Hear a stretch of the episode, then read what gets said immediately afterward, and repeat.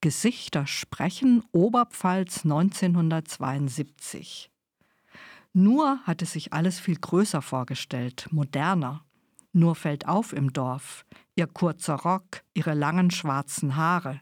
Jeden Morgen klettet nur ihr lockiges Haar mit dem Bügeleisen. Vorsichtig, damit es keine Brandwunden am Ohr gibt.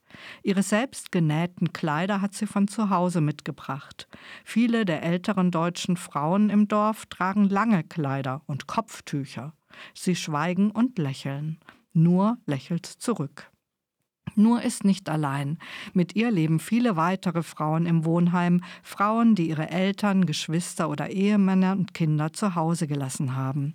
Arbeiten, Geld verdienen und das Geld nach Hause schicken, an die Lieben zu Hause, ins andere Dorf, in die Stadt. Deshalb sind sie hier. Die Frauen kommen aus verschiedenen Ländern und Regionen. Zitat Ende. Nur kommt mit 22 als sogenannte Gastarbeiterin aus Istanbul in eine Porzellanfabrik in dem oberpfälzischen Dorf. Sie spricht kein Deutsch, im Wohnheim gibt es vier Bettzimmer und keine Küche. Ihre Tochter Sue, 1974 in Berlin geboren, ist die Erzählerin von Nurs Geschichte.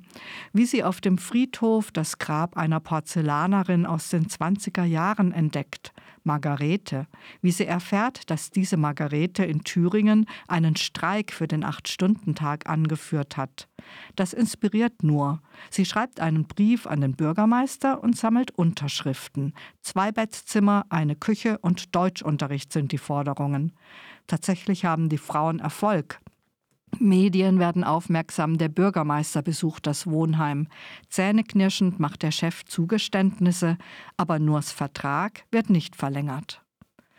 Güntank hat ihren Roman Die Optimistinnen dem Kampf der Einwanderinnen gewidmet.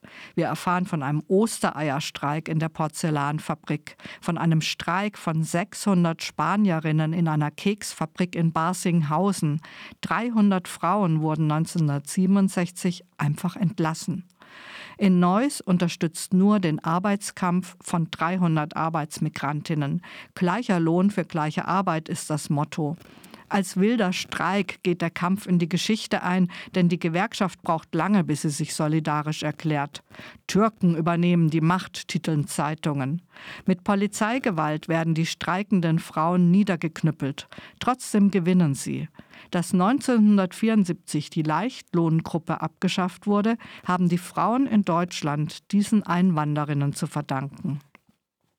All diese Kämpfe, schreibt Gün Tank, sind in die Geschichte eingegangen, aber nicht in die Geschichtsbücher. Und das stimmt.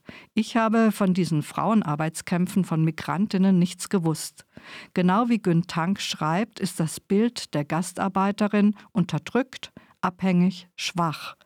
Die vielen Frauen, die allein nach Deutschland gekommen sind und das Land mit aufgebaut und verändert haben, sind hier nicht im Bewusstsein. Und ich bin Güntank dankbar, dass sie das mit diesem Roman ändert. Eine interessante Perspektive bringt auch Nurs in Berlin geborene Tochter Su ein. Die Zerrissenheit zwischen Deutschland und der Türkei, die Liebe zur türkischen Familie. In Deutschland sind Nurs Freundinnen und Genossinnen ihre Tanten. Su tritt früh in die Gewerkschaft ein und auch sie macht die Erfahrung, dass sie in einen Migrantinnenausschuss gesteckt wird, der nur selten Gehör bei der Gewerkschaftsspitze findet. Literarisch liest sich Nurs Geschichte wie traditionelle Arbeiterliteratur. Worte wie solidarisch, kraftvoll, kapitalistische Presse und ein fast dokumentarischer Stil in kurzen Sätzen. Die Passagen ihrer Tochter Su, überschrieben mit heute eingetaucht im Gestern, sind dagegen bildhaft, lebendig, detailreich und persönlich. Ob das Absicht ist oder ob Gün Tank ihre eigene Tochtergeschichte einfach literarisch lebendiger gestalten kann als die recherchierte Geschichte der Müttergeneration, kann ich nicht beurteilen. Ich kann nur sagen, es passt. Gün Tank erzählt ein verschwiegenes und vergessenes Stück deutscher Geschichte. Es ist die Geschichte von Einwanderinnen, Arbeiterinnen, Frauen. Wenn ihr eine Wissenslücke schließen wollt, solltet ihr ihren Roman lesen. Die Optimistinnen von Gün Tank, 2022 erschienen, 200 Seiten.